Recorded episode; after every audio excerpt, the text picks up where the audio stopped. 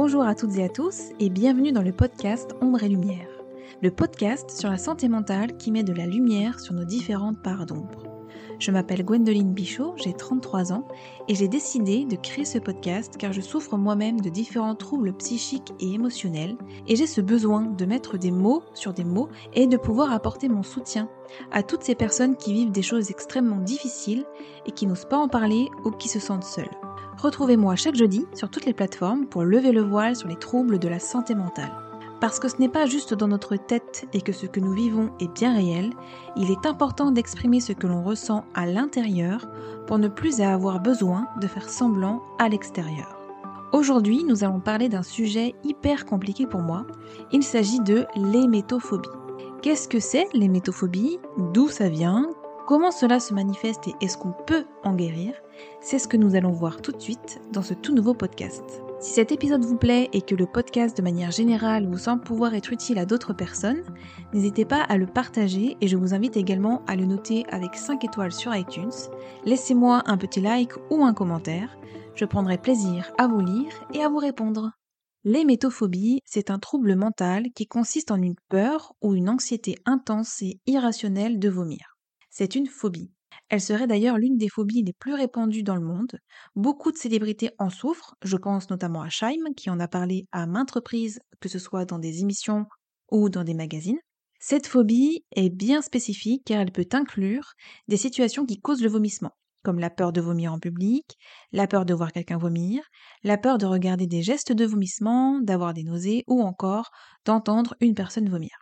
Les hémétophobes qui en souffrent ont différentes appréhensions associées à la peur de vomir. Ces peurs prennent différentes formes. Ça peut être la peur des épidémies de gastroentérite, la peur de trop manger ou de manger un aliment avarié, la peur des transports, etc. Cette peur est déraisonnable en ce sens qu'elle envahit l'activité mentale de façon irrationnelle et qu'elle s'accompagne d'une anxiété anticipatoire et de conduite d'évitement. En fait, la personne focalise son attention sur le moindre symptôme comme des nausées ou des gargouillis intestinaux qui pourraient être annonciateurs d'un vomissement. Elle va ainsi éviter les lieux où elle pourrait vomir ou être en contact avec quelqu'un qui vomit. Les restaurants par exemple, les pays où les critères d'hygiène sont moindres, elle va éviter d'être en contact avec toute personne souffrant d'une gastro-entérite, de se rendre dans un hôpital ou encore d'aller dans la salle d'attente d'un cabinet médical. L'évocation du vomissement ou l'apparition de symptômes digestifs provoque de véritables attaques de panique qui forcent la personne à quitter l'endroit où elle se trouve. Le gros problème, c'est que l'anxiété pouvant elle-même induire un état nauséeux, la personne qui souffre d'hémétophobie est prisonnière de son propre piège. Quand elle a peur de vomir, surviennent des nausées, qui sont consécutives à son angoisse, lesquelles lui prédisent qu'elle va vomir, ce qui l'angoisse. Apparaît alors la peur de la peur. Le plus souvent, ce n'est pas la peur de s'étouffer en vomissant ou de souffrir d'une maladie grave qui conditionne l'hémétophobie, mais plutôt la peur d'éprouver une attaque de panique et de perdre le contrôle et sur la réaction anxieuse et sur les vomissements. Il existe plusieurs facteurs qui peuvent entraîner l'hémétophobie. Ça peut être le terrain génétique, l'éducation, un déclencheur émotionnel, un choc traumatique, un stress intense, un souvenir euh, traumatisant d'une maladie, la perte de confiance en soi ou de perdre le contrôle, le souvenir traumatisant d'avoir vu quelqu'un vomir ou d'avoir été témoin d'un étouffement par inhalation de vomi ou avoir vomi en public. Plus rarement, la peur de vomir témoigne d'une phobie sociale. La personne redoute le regard des autres et leur jugement si elle devait vomir. Pour ma part, je suis hémétophobe et j'ai l'impression d'avoir toujours souffert de cette phobie. Je ne saurais pas dire quel a été l'élément déclencheur parce que je pense qu'il y en a eu plusieurs. J'ai été à plusieurs reprises traumatisée lors de situations où il était question de vomi. Je me souviens, par exemple, d'avoir entendu mon père vomir lorsqu'il était en pleine gastro-entérite, et vu les quantités astronomiques qu'il vomissait, alors je ne le voyais pas heureusement, mais j'entendais tout, car les toilettes se trouvaient juste à côté de ma chambre. Ça m'a donné une profonde angoisse, je tremblais de tout mon corps, et je me souviens même d'avoir dit à ma mère, qui était donc euh, avec moi dans la chambre, non mais vite là, il faut l'aider, euh, euh, il vomit beaucoup trop, il a du mal à reprendre son souffle, il va s'étouffer, il faut faire quelque chose, il se vide complètement, vite, vite, il faut l'aider. Et je commençais à pleurer et tout, j'étais vraiment très très mal, je me sentais à la fois paniquée et impuissante. Je me souviens qu'à l'école, ça m'est arrivé de voir une copine vomir par terre dans la classe ou de voir un camarade vomir sur son bureau. À l'âge de 8 ans, j'ai eu une grosse, grosse gastro et j'ai dû vomir 6 ou 7 fois dans la soirée. Je pense que mon hémétophobie a dû partir de là, mais que ce n'est pas qu'à cause de ça que je suis devenue hémétophobe. Je pense que ça vient d'une multitude de choses, d'une accumulation de choses en fait. Je me suis fait opérer de l'appendicite quand j'avais 9 ans et avant de me faire opérer et avant même de savoir que j'avais une crise d'appendicite, j'ai vomi deux fois. Et comme après je me suis fait opérer en urgence et qu'en plus j'ai appris que c'était grave, parce que j'étais à deux doigts de faire une péritonite, je pense que dans ma tête, j'ai associé que vomir est égal à avoir quelque chose de grave. Donc pour moi, si on vomit, c'est grave. Donc à chaque fois que j'ai des nausées ou que je vomis, je suis prise d'angoisse car j'ai peur d'avoir quelque chose de grave. D'ailleurs, mon père a vomi quand il a eu une pneumonie et mon mari a vomi quand il a eu un pneumothorax. Donc cette association que j'ai faite, cette croyance, n'a fait que se confirmer au fur et à mesure. J'ai d'ailleurs horreur d'être malade, j'ai même peur carrément de tomber malade parce que j'ai peur d'avoir des nausées. J'ai aussi très peur d'avoir un cancer un jour parce que je sais que la chimiothérapie peut rendre malade. Le truc, c'est qu'on peut vomir ou avoir envie de vomir dans énormément de situations. Il suffit de faire un manège à la fête foraine ou de boire beaucoup d'alcool, de prendre un médicament, de faire une crise d'angoisse, d'être enceinte, de prendre un moyen de transport, d'être malade, de manger un aliment avarié et on peut avoir des nausées ou des vomissements. On a l'impression, je dis on, nous c'est bien sûr nous les hémétophobes, que tout peut donner envie de vomir finalement. Donc on est angoissé en permanence et on s'empêche de vivre pleinement. Tout ce qui fait référence au vomi est compliqué pour moi. Rien que le mot vomi ou vomir, c'est compliqué. Que ce soit de le dire ou de l'entendre. C'est pour ça que tout à l'heure, je vous disais que de parler d'hémétophobie, ça allait être compliqué pour moi. Parce que rien que de dire déjà j'ai envie de vomir, c'est compliqué. Du coup, je dis jamais ça, je préfère dire j'ai des nausées.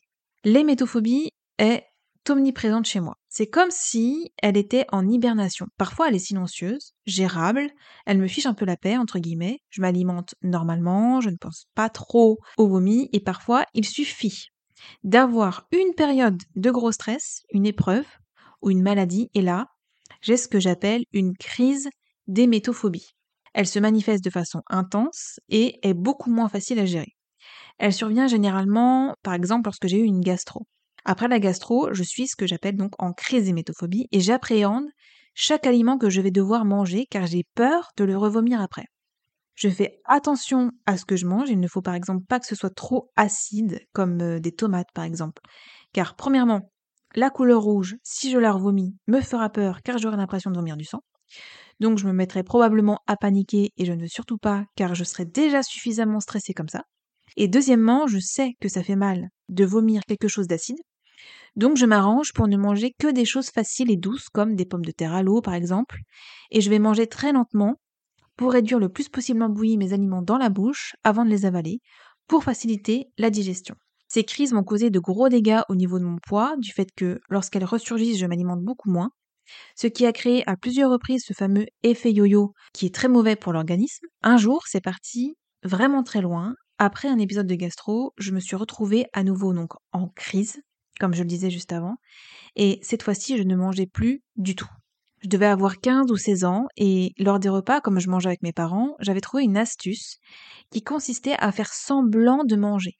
En réalité, je mettais les aliments dans ma bouche, donc je les mâchais, mais au lieu de les avaler, je recrachais tout dans du sopalin discrètement. Je faisais semblant de m'essuyer la bouche, mais en fait, je recrachais tout dedans. Ils ne s'en sont jamais aperçus, heureusement. Je vous déconseille fortement, bien évidemment, de faire ça. Euh, ça a duré quelques jours et à chaque fois que c'était l'heure du repas, j'étais très stressée. Au bout de quelques jours, je commençais vraiment à avoir faim. Je me souviens que je regardais le dessin animé La Belle et les Clochards.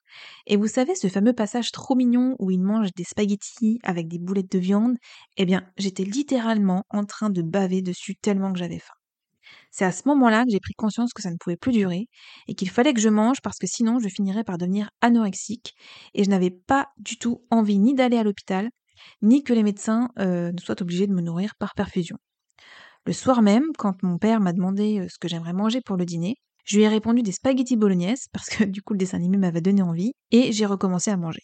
Je n'ai plus jamais recommencé à faire ça.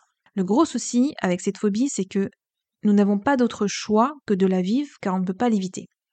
C'est-à-dire que, par exemple, quand on souffre de claustrophobie, je parlerai d'ailleurs de ce sujet dans un prochain podcast, on peut éviter de prendre l'ascenseur ou le métro pour ne pas subir notre peur. Mais on ne peut pas éviter de se nourrir car c'est vital. Le risque de vomir et la peur de vomir est donc permanente. Du coup, le stress est présent chaque fois que je dois manger. Lorsque je suis à table, je suis toujours angoissée, j'ai le cœur qui bat vite, j'ai du mal à respirer et je n'ai qu'une hâte, c'est que le repas soit terminé. Je suis tellement angoissée que parfois j'ai du mal à avaler ou même à boire de l'eau parce que ça me serre la gorge. Ce qui est assez bizarre, c'est que j'adore manger à la base. Je suis vraiment très gourmande, je suis une dingue de chocolat et j'adore par-dessus tout tous les plats qui sont faits avec des pommes de terre. Mais à cause de ma phobie, je dois toujours me restreindre. À chaque fois que je mange, j'ai comme une petite voix, cette petite voix dans ma tête qui me dit Attention, tu vas vomir peut-être après, tu sais bien qu'après tu vas te sentir mal. Du coup, je ne mange jamais de gros repas par peur de faire une indigestion. Je mange plutôt des petites quantités plusieurs fois dans la journée. Et si par exemple j'ai des nausées euh, dans l'après-midi, je ne mange rien le soir car j'ai trop peur de vomir ou d'avoir des nausées pendant la nuit. Parce que je sais bien souvent que c'est en général la nuit qu'on a les nausées, les vomissements, euh, voilà. Je ne sais pas pourquoi, mais moi, ça m'a toujours pris plus ou moins la nuit. Donc, je ne préfère pas manger le soir. Au fur et à mesure, depuis toutes ces années, j'ai mis en place plein de petites choses pour tenter de vivre avec cette phobie. Par exemple, je ne sors jamais de chez moi après avoir mangé, par peur d'avoir des nausées ou de vomir. Donc, si je sors, c'est avec le ventre vide. J'ai terriblement peur de vomir en public et qu'on rigole de moi. Je sais que pour d'autres hémétophobes, c'est l'inverse. Ils préfèrent sortir en ayant mangé quelque chose avant, car ils craignent que le fait d'être à jeun, justement, ne leur donne euh, des nausées et qu'ils ne se sentent pas bien. Je ne sors jamais sans emporter une bouteille d'eau dans mon sac à main et un paquet de chewing-gum à la menthe extra forte. J'ai bien évidemment aussi toujours avec moi du gel hydroalcoolique, je m'en mets toujours quand je sors, dès que je touche à quelque chose. Ma petite astuce aussi, c'est de toujours avoir avec moi une baume de tigre. La blanche. Il en existe deux, une rouge et une blanche. Moi je prends la blanche et si je suis prise de nausée, je prends ma petite baume et je la sens pendant quelques minutes, le temps que ça passe. Je ne sors en revanche jamais avec des antiémétiques ou un sac en papier. Beaucoup des métophobes sortent avec un sac en papier ou des médicaments, mais moi je pars du principe qu'il est hors de question que je vomisse. Et emporter avec moi un sac en papier, ça voudrait dire m'autoriser éventuellement à vomir. Pour ce qui est des antiémétiques, j'ai eu une période où j'en prenais régulièrement, par exemple du Vogalène ou du Vogalib, et bien souvent, ça n'arrangeait rien du tout et c'est en plus très mauvais pour la santé. J'ai justement vu un reportage là-dessus il n'y a pas longtemps et euh, où ils expliquaient à quel point ces médicaments peuvent être dangereux pour la santé. En fait, ça apporte tout un tas d'autres problèmes derrière, donc euh, je n'en prends plus depuis des années. Et quand j'en prenais, de toute façon, ça n'avait duré que quelques mois. Quand je suis à la maison, il est hors de question de laisser la cuvette des toilettes et la porte des toilettes ouverte. Tout est toujours fermé car là encore, il est hors de question que je vomisse. Et en plus, quand je dois vomir, je ne vomis jamais dans les toilettes, mais toujours dans une poubelle car je ne supporte pas le son du vomi qui tombe dans les toilettes. Tout doit être le plus silencieux possible. Je ferme les yeux et je me bouche les oreilles et le nez. Je ne veux rien entendre, rien sentir et rien voir, comme s'il ne se passait rien en fait. Et je crois sincèrement que l'on attire à soi tout ce qui nous fait peur. Par exemple, moi j'ai le chic pour attirer des personnes ou des situations où il est question de vomi. Il suffit que je regarde un film ou une série et comme par hasard, il doit y avoir une personne qui vomit. Sinon c'est pas drôle.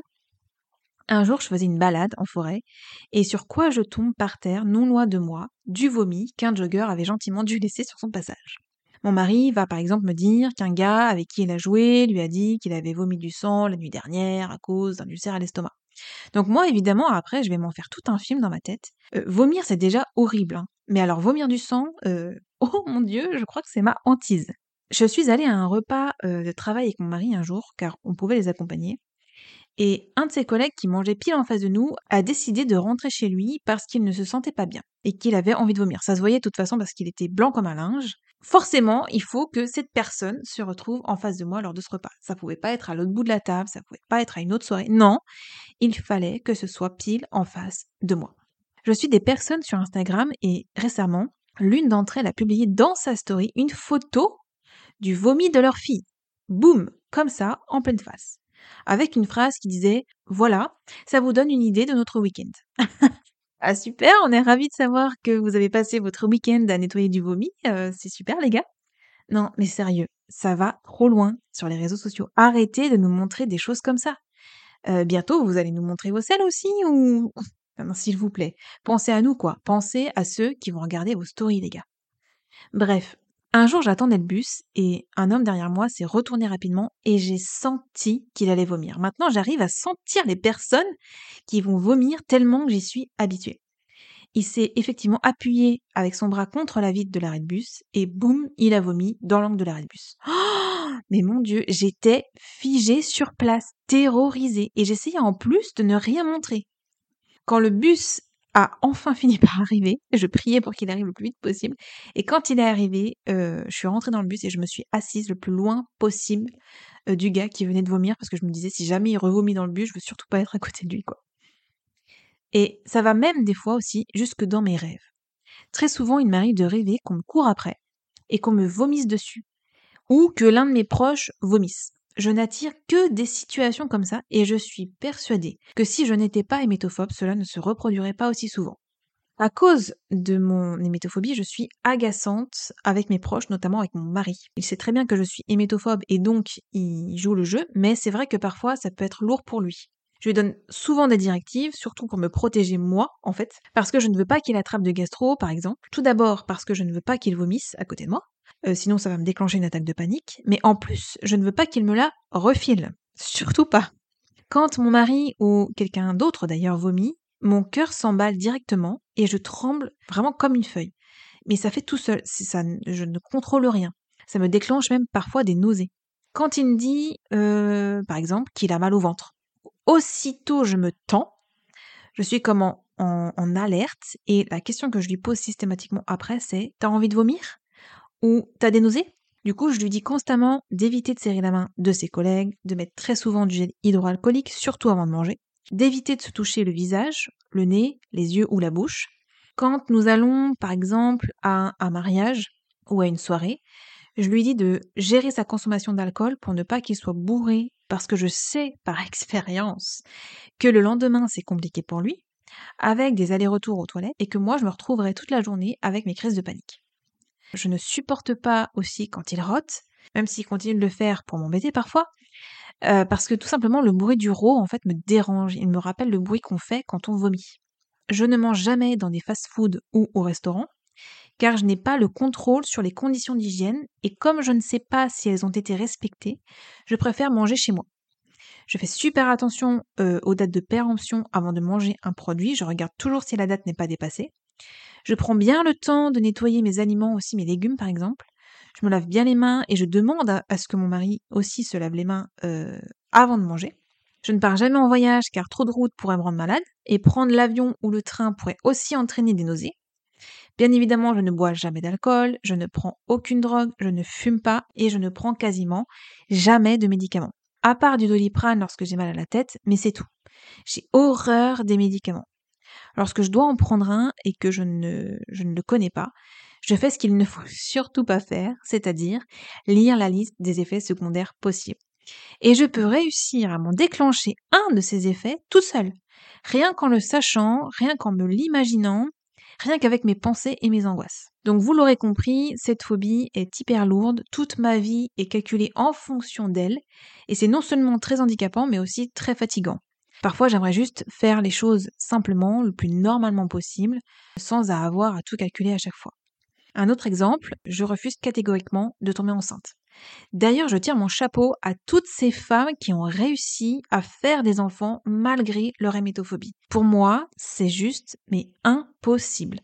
J'aimerais dans le fond, je pense, avoir des enfants, en tout cas avoir au moins une, fille un jour. Ça, c'est, je pense que c'est un de mes rêves d'avoir une fille. Mais avec mon hémétophobie, ce n'est même pas la peine d'y penser. Tout simplement parce que si j'ai des nausées ou des vomissements enceintes, euh, je ne saurais pas le gérer.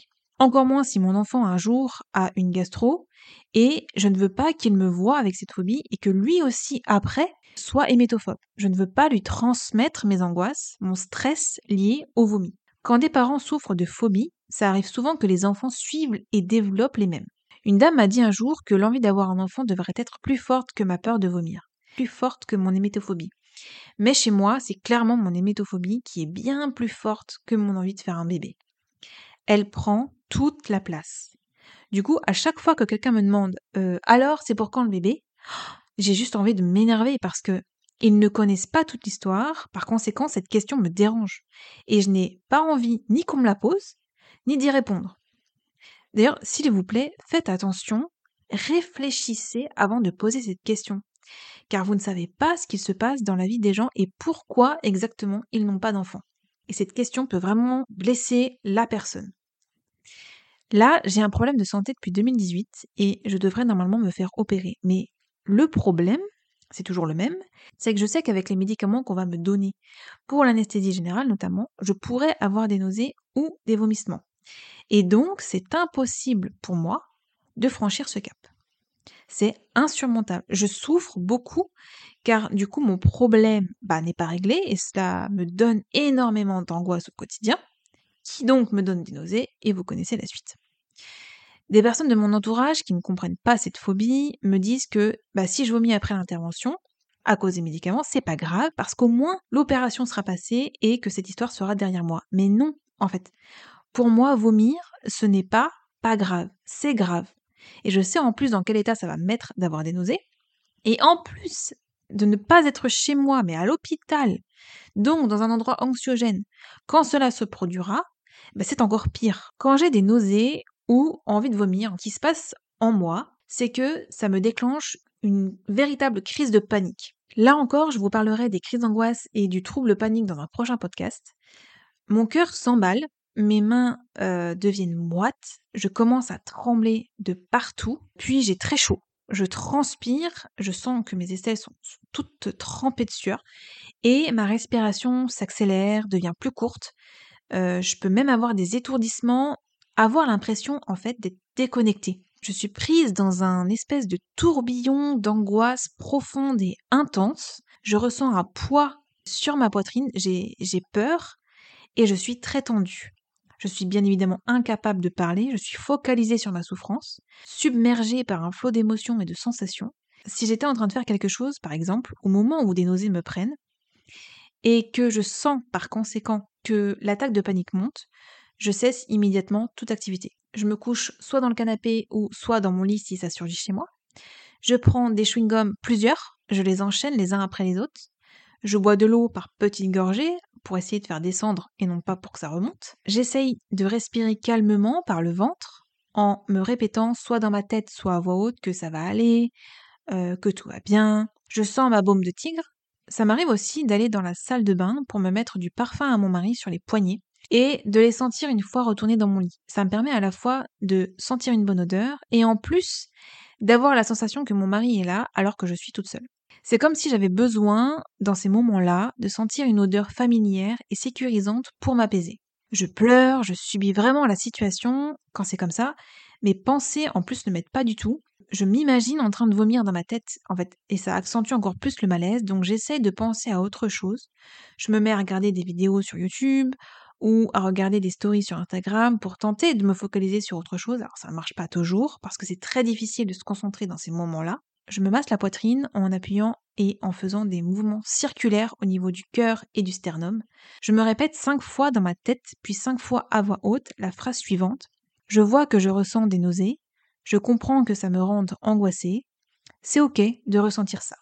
C'est une des choses que j'ai apprises en psychothérapie et dont je vous reparlerai dans un prochain podcast. Quand mon mari est là, quand j'ai des nausées qui me prennent, soit je lui prends la main, soit je me mets dans ses bras pour sentir son odeur, soit je lui demande de me masser le dos ou de me faire un massage au niveau du cuir chevelu ou de simplement me toucher les cheveux car je sais que bien souvent, quand il le fait, ça me détend bien. Et vite.